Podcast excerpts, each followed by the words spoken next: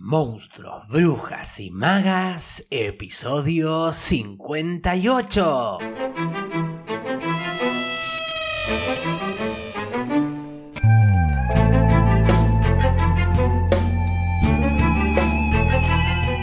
Comencemos con la lectura de Antártida, de Claire Keegan, ya saben que estos episodios he decidido no extenderme demasiado en el análisis para que sean ustedes quienes si lo desean compartan impresiones, sensaciones, sea de esta lectura o de otra. O bueno, también pueden comunicarse pidiendo que lea algún texto o autora en especial. Lo pueden hacer enviando audio de voz por Instagram, WhatsApp o al mail lacrespoestudio.gmail.com. Vamos ahora entonces con la lectura de Claire Keegan, autora irlandesa, y de su cuento Antártida, que integra precisamente el primer libro en el cual se publican algunos de sus cuentos. Autora que dijo, por ejemplo, nosotros, los irlandeses, ella es de Irlanda, tenemos una enorme capacidad de amargura. Y algo de eso quizás hay en muchos de sus cuentos, que terminan como si fuese una especie de ocaso, a veces quedan como irresueltos esos finales. Pero también hay mucha tensión, tensión en lo que no se dice, en lo que está subyacente y desde luego creo también poesía aunque se trate en este caso de un cuento. Como me interpela algo de esta autora, quizás probablemente la sugiera para incluir en el calendario de lecturas de el club de lectura del año que viene. No sé si este libro en particular o más bien su última novela publicada recientemente, cosas pequeñas como esas. Pero bueno, ya veremos más adelante qué libro elegimos. No me extiendo más, les comparto entonces Antártida de Claire Keegan, que dice más o menos así. Cada vez que la mujer felizmente casada salía, se preguntaba cómo sería dormir con otro hombre. Ese fin de semana estaba decidida a descubrirlo. Era diciembre, sintió que se corría un telón sobre otro año. Quería hacer eso antes de ponerse demasiado vieja. Estaba segura de que se iba a desilusionar. El viernes a la noche tomó el tren a la ciudad, se sentó a leer en un vagón de primera clase, el libro no llegó a interesarle, ya podía prever el final. Del otro lado de la ventana, las casas iluminadas pasaban veloces en la oscuridad. Había dejado afuera un plato de macarrones y queso para los chicos, había ido a buscar a la tintorería los trajes de su marido, le había dicho que iba a hacer las compras de Navidad. No había razón para que no confiara en ella. Cuando llegó a la ciudad, tomó un taxi hasta el hotel le dieron un cuarto pequeño y blanco con vista a Pickers Close, una de las calles más antiguas de Inglaterra, una hilera de casas de piedra con altas chimeneas de granito donde vivía el clero.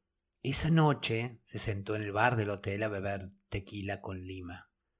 Los viejos leían periódicos, no había mucho movimiento, pero no le importó. Necesitaba una noche de descanso. Se metió en la cama que pagó y cayó en un sueño sin sueños y se despertó con el sonido de las campanas que repicaban en la catedral. El sábado fue hasta el shopping. Las familias habían salido a empujar cochecitos a través de la muchedumbre matinal, un espeso torrente de personas que circulaba por las puertas automáticas.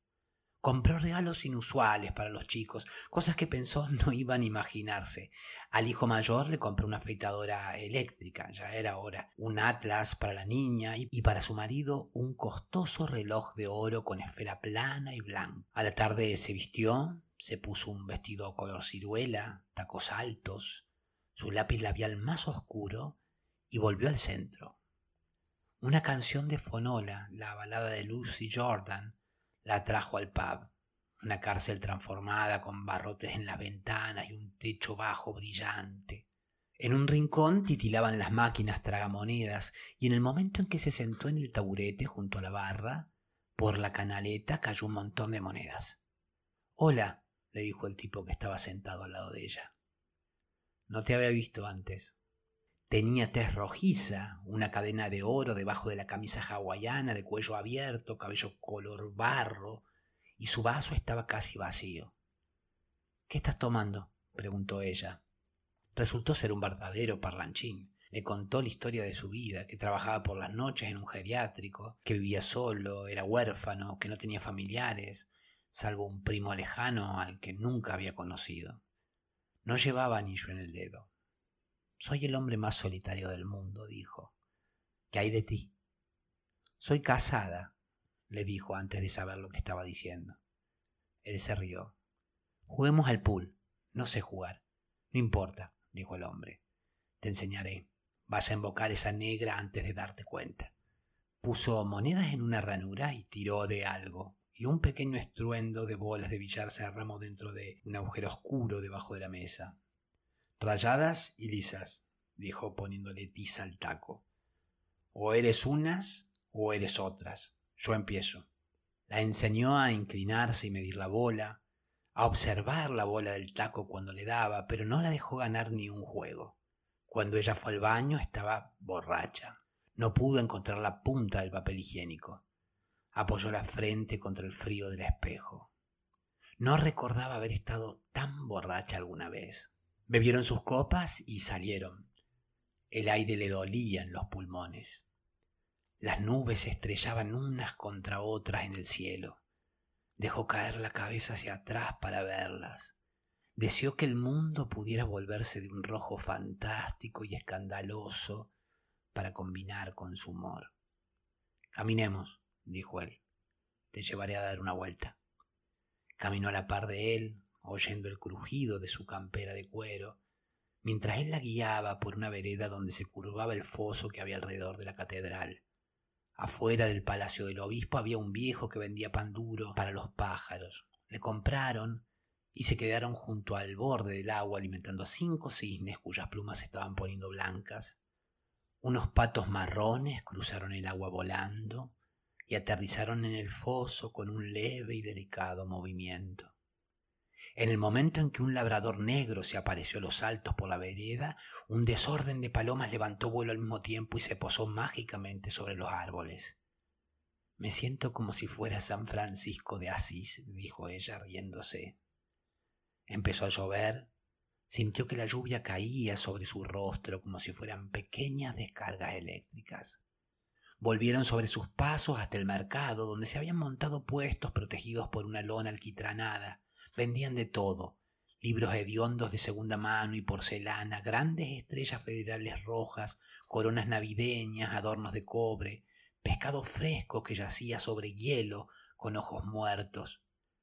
Ven a casa, le dijo él. Te cocinaré. ¿Me cocinarás? ¿Comes pescado? Como de todo, dijo la mujer, y él parecía divertido. Conozco las de tu tipo, dijo el hombre. Eres salvaje. Eres una de esas mujeres salvajes de clase media. Escogió una trucha que se veía como si todavía estuviese viva. El pescadero le cortó la cabeza y le envolvió en papel metalizado. A una mujer italiana que atendía el puesto al final de la feria, el hombre le compró un frasco de aceitunas negras y un pedazo de queso feta. Compró limas y café de Colombia.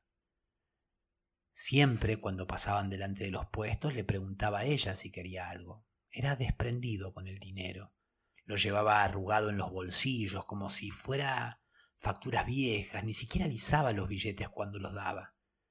Camino a la casa de él se detuvieron en una licorería, compraron dos botellas de chantilly y un número de la lotería, todo lo cual ella insistió en pagar.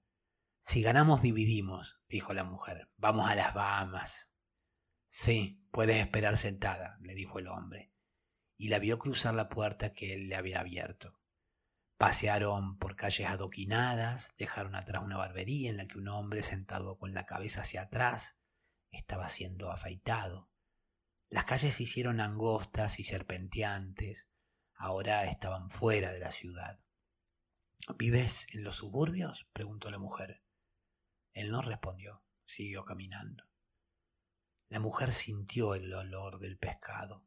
Cuando llegaron a un portón de hierro forjado, él le dijo, dobla a la izquierda. Pasaron debajo de una arcada que daba a un callejón sin salida.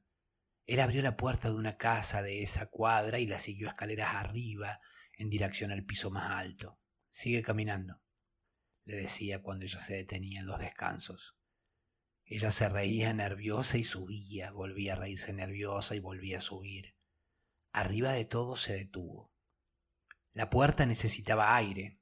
Los goznes chirriaron cuando se abrió. Las paredes del departamento no tenían adornos y estaban amarillentas. Los alfeizares estaban polvorientos. En la pileta de la cocina había una taza sucia. Un gato persa blanco saltó de un sofá en la sala de estar. Estaba abandonado como un lugar donde ya no viviera nadie. Olor a humedad, ningún signo de teléfono, ninguna foto, adornos, árbol de Navidad. El gomero del living se arrastraba por la alfombra en dirección a un cuadrado de luz que venía de la calle. Había en el baño una gran bañera de hierro fundido con patas de acero azul. Un baño, dijo ella. ¿Quieres un baño? preguntó el hombre. Pruébala. La llenas y te metes. Vamos, adelante. La mujer llenó la bañera, mantuvo el agua tan caliente como pudo soportarla. Él entró y se desnudó hasta la cintura y se afeitó en el lavabo dándole la espalda. Ella cerró los ojos y lo escuchó batir la espuma de afeitar, golpear la navaja contra el lavabo, afeitarse. Era como si ya lo hubieran hecho antes. Pensó que él era el hombre menos amenazador que hubiese conocido. Se apretó la nariz y se deslizó debajo del agua, oyendo cómo la sangre le bombeaba en la cabeza, el ajetreo y la nube en su cerebro. Cuando emergió, él estaba ahí, entre el vapor, limpiándose rastros de espuma de afeitar del mentón, sonriente. ¿Te diviertes? preguntó él. Cuando él se puso a enjabonar una toalla de mano, ella se incorporó. El agua le caía por los hombros y le chorreaba por las piernas. Él comenzó por los pies y fue subiendo, enjabonándola lenta y enérgicamente. La mujer lucía bien a la luz amarilla de la espuma. Levantaba los pies y los brazos y ante su requerimiento se daba vuelta como una niña. La hizo meterse nuevamente en el agua y la enjuagó. La envolvió en una toalla. Ya sé lo que necesitas, le dijo él. Necesitas que te cuiden. No hay una sola mujer en el mundo que no necesite que la cuiden.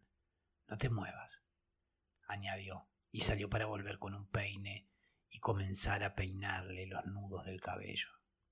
Mírate, eres una verdadera rubia. Tienes bello rubio como un durazno. Y los nudillos de él se deslizaron por su nuca y siguieron por su columna. Su cama era de bronce con un acolchado blanco de duvet y fundas de almohadas negras. Ella le desabrochó el cinturón, se lo sacó de las presillas. La hebilla tintió cuando tocó el suelo, lo liberó de los calzoncillos. Desnudo no era bello, aunque había algo voluptuoso en él, algo inquebrantable y recio en su constitución. Tenía la piel caliente.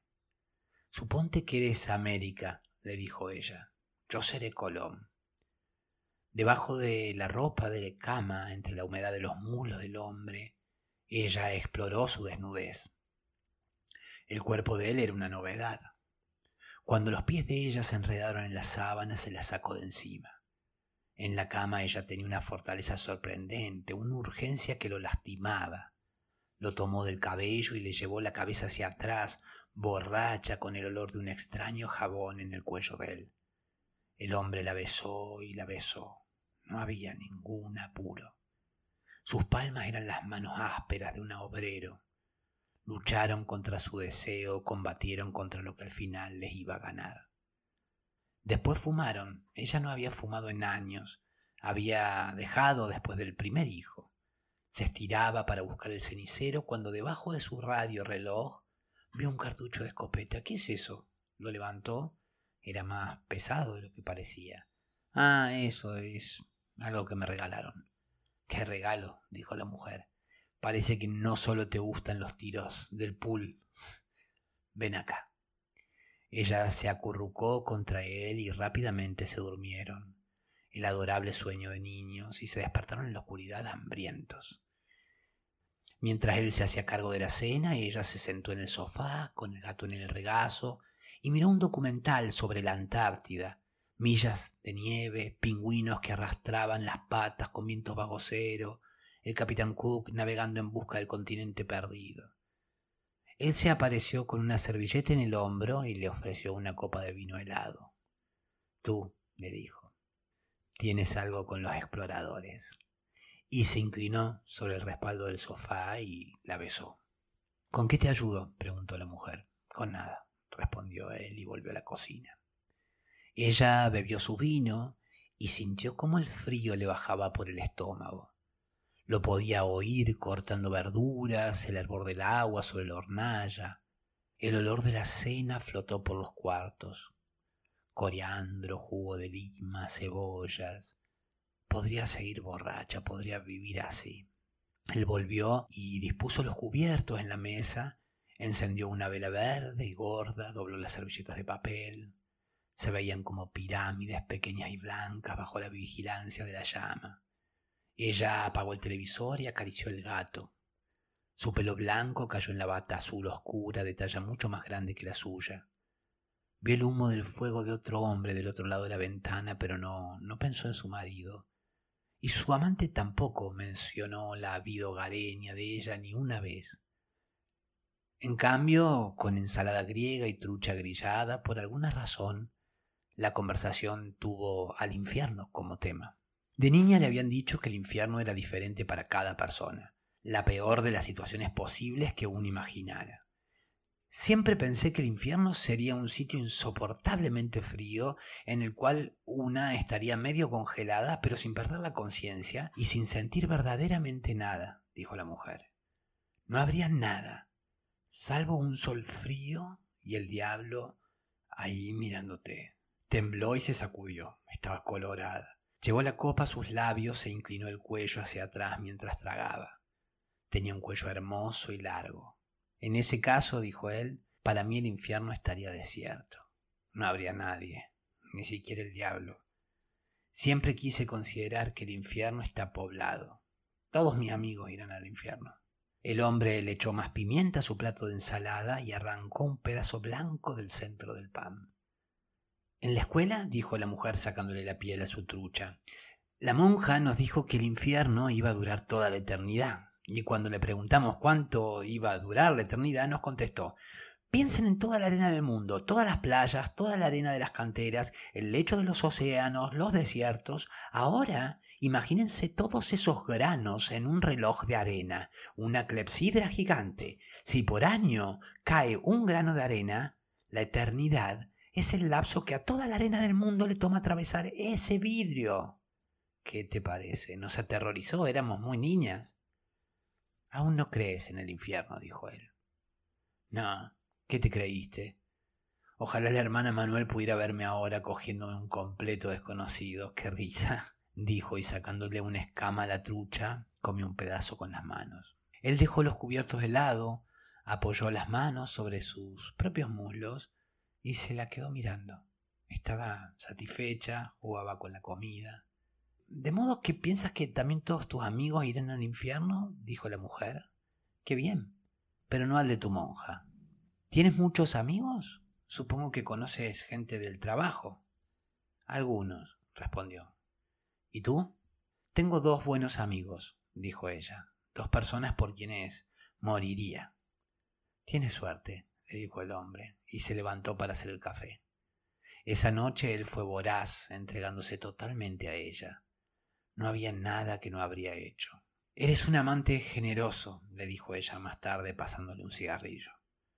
Eres muy generoso y punto. El gato se trepó a la cama y la sobresaltó. Había algo escalofriante en ese gato. Las cenizas del cigarrillo cayeron sobre el acolchado, pero estaban demasiado borrachos como para preocuparse. Borrachos y descuidados y en la misma cama, en la misma noche. En realidad todo era muy simple. Del departamento de abajo comenzó a subir música navideña, canto gregoriano, monjes cantando. ¿A quién tienes de vecino? Ah, a una viejita, sorda como una tapia, canta también. Ahí abajo está en su mundo, tiene horarios extraños. Se pusieron a dormir, ella con la cabeza apoyada en el hombro de él. Él le acariciaba el brazo, arullándola como a un animal. La mujer imitó el ronroneo de un gato haciendo sonar las R's de la manera en que le habían enseñado en las clases de castellano, mientras el granizo golpeteaba contra los cristales de las ventanas. Te voy a extrañar cuando te vayas. Ella no dijo nada. Se quedó ahí, mirando cómo cambiaban los números rojos de la radio reloj hasta que se quedó dormida. El domingo la mujer se despertó temprano. Durante la noche había caído una helada blanca. Se vistió, lo observó dormir con la cabeza sobre la almohada negra. En el baño miró dentro del botiquín, estaba vacío. En el living leyó los lomos de los libros, estaban ordenados alfabéticamente. Atravesando el pavimento traicionero se encaminó al hotel para pagar la cuenta. Se perdió y tuvo que preguntarle cómo seguir a una señora de aspecto preocupado con un caniche. En el lobby del hotel resplandecía un gran árbol de Navidad. Su valija estaba abierta sobre la cama. La ropa olía a humo de cigarrillo. Se duchó y se cambió. La mucama llamó a las diez, pero ella le indicó que se fuera, le dijo que no la molestara, le dijo que nadie debería trabajar los domingos. En el lobby se sentó en la cabina de teléfono y llamó a su casa. Preguntó por los chicos, por el tiempo, le preguntó a su marido cómo había sido su día, le contó los regalos que le había comprado a los chicos. Volvería a los cuartos desordenados y revueltos, a los pisos sucios, a las rodillas lastimadas, a un vestíbulo con bicicletas y skates, preguntas. Corto se dio cuenta de que detrás de ella había una presencia que la esperaba. ¿Nunca dijiste adiós? Ella sintió la respiración de él en su cuello. Allí estaba, una gorra de lana negra le cubría las orejas ocultándole la frente. ¿Dormías? respondió. Te escabulliste, le dijo el hombre. Eres discreta. Yo. ¿Querrías escabullirte para almorzar y emborracharte? dijo, empujándola dentro de la cabina y besándola un beso largo y húmedo. Me desperté a la mañana con tu olor en la sábana, le dijo. Fue hermoso. Envásalo, respondió ella, y nos haremos ricos. Almorzaron en un lugar con paredes de dos metros, ventanas en arco y pisos de lajas. Su mesa estaba al lado del fuego.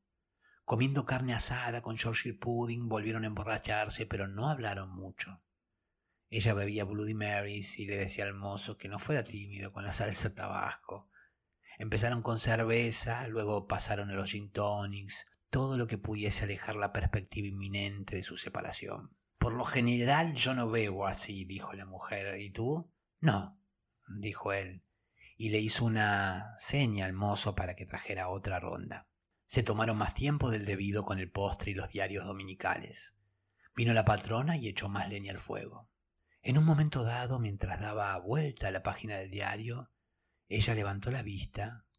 Él le estaba mirando fijo la boca.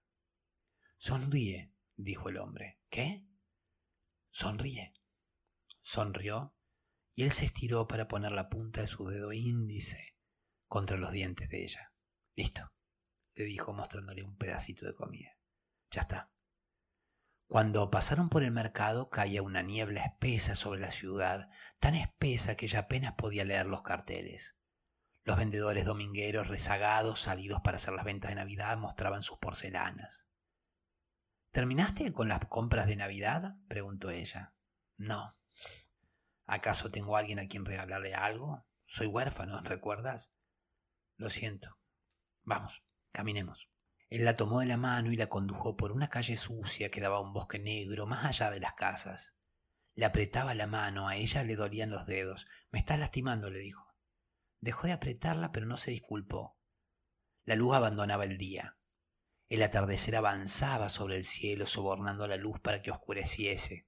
Caminaron un buen rato sin hablar, limitándose a sentir el silencio del domingo, oyendo los árboles que se tensaban contra el viento helado.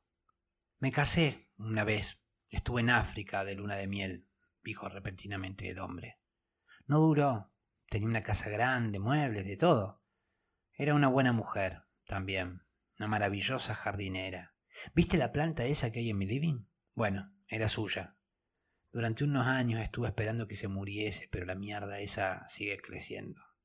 Ella recordó la planta que reptaba por el piso del tamaño de un hombre adulto con una maceta no más grande que una cacerola, las raíces secas enmarañadas sobre la maceta. Un milagro que estuviera todavía viva. Hay cosas sobre las que uno no tiene control, dijo el hombre rascándose la cabeza. Me dijo que sin ella no duraría ni un año. Se equivocó, agregó y la miró sonriéndole con una extraña sonrisa de victoria. Para entonces ya se habían adentrado mucho en el bosque. Salvo por el sonido de sus pasos sobre el camino y por la franja de cielo entre los árboles, ella podría no haber estado segura de dónde estaba el sendero. De pronto él la agarró y la tiró debajo de los árboles, la empujó contra un tronco. Ella no podía ver. Sintió la corteza a través del abrigo, el vientre de él contra el suyo, pudo leer el jean en su aliento. No me olvidarás, le dijo él sacándole el cabello de los ojos. Dilo, di que no me olvidarás. No te olvidaré. En la oscuridad pasó sus dedos por el rostro de ella, como si fuera un ciego tratando de memorizarla. Tampoco yo te olvidaré. Algo de ti quedará latiendo acá, dijo el hombre, tomándole la mano y poniéndola dentro de su camisa. Ella sintió latir el corazón del hombre debajo de su piel caliente. Él la besó entonces como si en la boca de ella hubiese algo que quería. Palabras, probablemente. En ese momento replicaron las campanas de la catedral y ella se preguntó qué hora era. Su tren partía a las seis, pero había empacado todo, no, no había prisa. ¿Ya dejaste el hotel? Sí, se rió ella. Creen que soy la pasajera más pulcra que jamás tuvieron. Mi equipaje está en el lobby. Ven a mi casa. Te llamaré un taxi. Voy a despedirte. Ella no, no estaba de ánimo para sexo. Mentalmente ya se había ido. Se encontraba con su esposo en la estación. Se sentía limpia, plena y afectuosa. Lo único que ahora quería era un buen sueñito en el tren. Pero finalmente no pudo pensar en ninguna razón para no ir. Y a modo de regalo de despedida le dijo que sí. Salieron de la oscuridad del bosque, caminaron por Vicar's Close y aparecieron debajo del foso no lejos del hotel. Había gaviotas, revoloteaban sobre las aves acuáticas, se lanzaban en picada y se apoderaban del pan que un grupo de estadounidenses les arrojaba a los cisnes. Ella recogió la valija y caminó por las calles resbalosas hasta la casa de él. Las habitaciones estaban frías, los platos sucios del día anterior habían quedado en remojo en la pileta. Había un reborde de agua grasienta sobre el aluminio. Un resto de luz se filtraba por el espacio que quedaba entre las cortinas, pero el hombre no encendió la luz. Ven, le dijo. Se sacó la campera y se arrodilló ante ella. Le desabrochó las botas, desatando los cordones lentamente. Le sacó las medias, le bajó la bombacha hasta los tobillos. Se incorporó y le abrió cuidadosamente la blusa. Contempló los botones, le bajó el cierre de la falda, deslizó el reloj de la mujer hasta tenerlo en la mano. Luego buscó debajo del cabello de ella y le sacó los aros. Eran aros colgantes, hojas de oro que el marido le había regalado para su cumpleaños. La desnudó, tenía todo el tiempo del mundo. Ella se sentía como una niña que la van a acostar. No tenía que hacer nada con él, para él, ningún deber. Lo único era estar ahí. Acuéstate, le dijo. Desnuda se dejó caer sobre el acolchado. Podría dormirme, dijo cerrando los ojos. Todavía no, respondió él. El cuarto estaba frío, pero él transpiraba. Ella podía oler su transpiración. Con una mano le inmovilizó las muñecas por encima de la cabeza y le besó la garganta. Una gota de sudor cayó sobre el cuello de ella. Se abrió un cajón y algo hizo un ruido metálico. Esposas. La mujer se sobresaltó, pero no pensó con la suficiente rapidez como para oponerse. Te va a gustar, le dijo. Confía en mí. Le esposó a la cabecera de la cama de bronce. Una parte de la mente de ella entró en pánico. Había en él algo premeditado, algo callado y avasallador. Más gotas de sudor cayeron sobre ella. Sintió el gusto picante de la sal en la piel de él. Retrocedía y avanzaba. La hizo pedir más, acabar. El hombre se levantó, salió y la dejó ahí, esposada a la cabecera.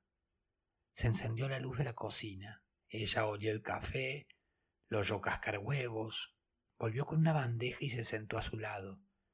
Tengo que... No te muevas, dijo con tranquilidad. Estaba absolutamente sereno. Sácame las... Shh, come.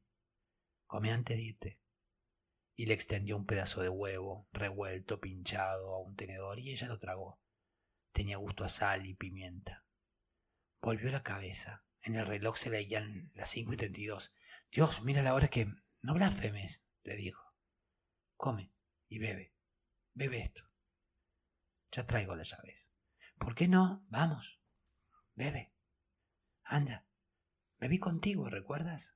Todavía esposada bebió el café de la taza que él le acercó a la boca. Fue apenas un minuto. Sintió una sensación cálida y oscura, y luego se durmió. Cuando despertó él estaba de pie en la brutal luz fluorescente, vistiéndose. Seguía esposada a la cama, trató de hablar pero estaba amordazada. Uno de sus tobillos también estaba esposado a la pata de la cama con otro par de esposas.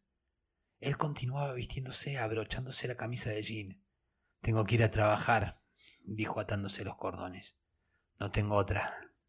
Salió y volvió con una palangana. Por si te hace falta, dijo, dejándola sobre la cama. La arropó y luego la besó, un beso rápido y normal, y apagó la luz. Se detuvo en el vestíbulo y se volvió hacia ella. Su sombra sirvió amenazante sobre la cama. Ella abrió grandes los ojos, suplicante, trató de alcanzarlo con los ojos. Él estiró las manos y le mostró las palmas. No es lo que crees, le dijo, no es para nada eso. Te amo, trata de comprender. Y entonces se dio media vuelta y se fue. Lo oyó irse, lo oyó en las escaleras, un cierre relámpago que se cerraba, la luz del vestíbulo se apagó, el portazo, lo oyó caminar sobre el pavimento, los pasos menguantes. Frenética hizo lo que pudo para sacarse las esposas, hizo de todo para liberarse. Era una mujer fuerte, intentó separar la cabecera, pero cuando logró zafar de un codazo de la sábana descubrió que estaba sujeta con pernos al elástico. Durante un buen rato se sacudió en la cama, quería gritar ¡Fuego! Eso es lo que la policía les decía a las mujeres que gritaran en una emergencia, pero con la venda no podía articular. Se las arregló para apoyar el pie libre en el suelo y para patear sobre la alfombra. Luego se acordó de la abuela sorda del piso de abajo Pasaron horas antes de que se calmase para pensar y oír. Su respiración se estabilizó. Oyó que en el cuarto de al lado la cortina golpeaba. Él había dejado abierta la ventana. Con la conmoción el acolchado había caído al piso y ella estaba desnuda. No podía alcanzarlo. Entraba frío inundando la casa, llenando los cuartos. Tembló. El aire frío baja, pensó. De a poco los temblores pasaron. Un entumecimiento persistente le fue ganando al cuerpo. Se imaginó que la sangre reducía la velocidad en sus venas, que el corazón se le encogía. El gato saltó y aterrizó en la cama, trazando círculos sobre el colchón. Su rabia embotada se transformó en terror. Eso también pasó. Ahora la cortina de la habitación de al lado golpeaba más rápido, el viento era más fuerte. Pensó en el hombre y no sintió nada. Pensó en su esposo y en sus hijos. Tal vez nunca la encontrarían. Tal vez nunca volvería a verlos. No importaba. Podía ver su propio aliento en la oscuridad, sentir el frío que le atenazaba la cabeza. Empezaba a emerger sobre ella un frío y lento sol que iluminaba el este. ¿Era su imaginación o era la nieve que caía más allá de los vidrios de las ventanas. Contempló el reloj sobre la mesa de luz, los números rojos que cambiaban. El gato la observaba, sus ojos oscuros como semillas de manzana. Pensó en la Antártida, en la nieve y en el hielo, y en los cuerpos de los exploradores muertos. Luego pensó en el infierno. Después en la eternidad.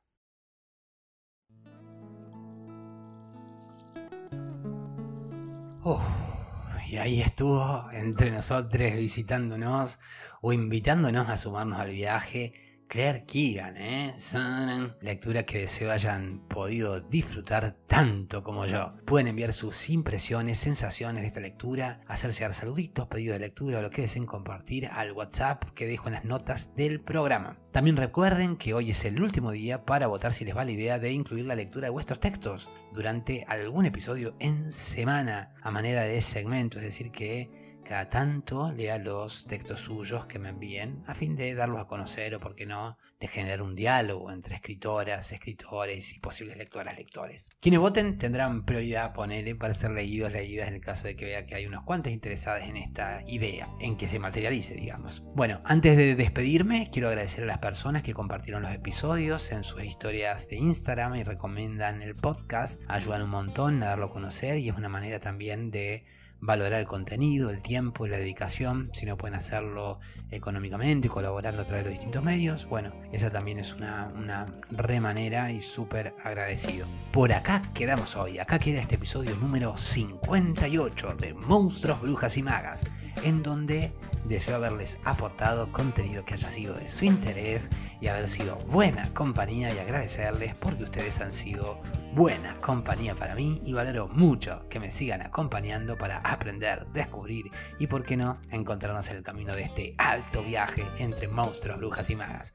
Mañana viernes terminamos esta secuencia de episodios dedicado a la lectura de poetas, autoras y vamos a terminar con la lectura de algunos poemas de María Zambrano. Creo que me va a quedar en el tintero, me parece idea vital que la tenía pensada. Bueno, si hay quórum y me lo hacen saber, la leo el lunes. Si no, sigo nomás con análisis del próximo libro a partir del lunes. Eh, mientras tanto, como les decía, será eso mañana. Vamos a ver qué sale. Eso ha sido todo por hoy. Mi nombre es Facundo Rubiño, coordinador y creador de la Crespo Estudio y quien les desea que hagan un muy buen día. Será entonces hasta mañana viernes, pebetas, pebetes, para seguir con más monstruos, brujas y magas a las 7.30 Argentina por tu plataforma de podcast favorita.